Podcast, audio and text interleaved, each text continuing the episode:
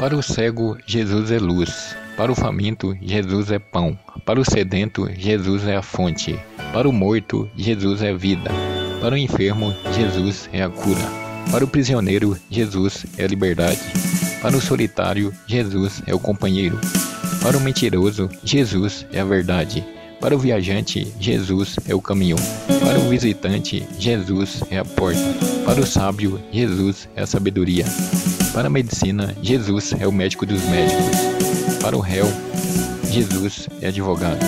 Para o juiz, Jesus é a justiça. Para o cansado, Jesus é o alívio.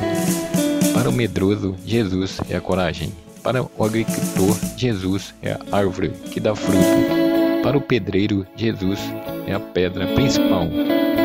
Para o jardineiro, Jesus é a rosa de Saron. Para o floricultor, Jesus é o lírio dos vales.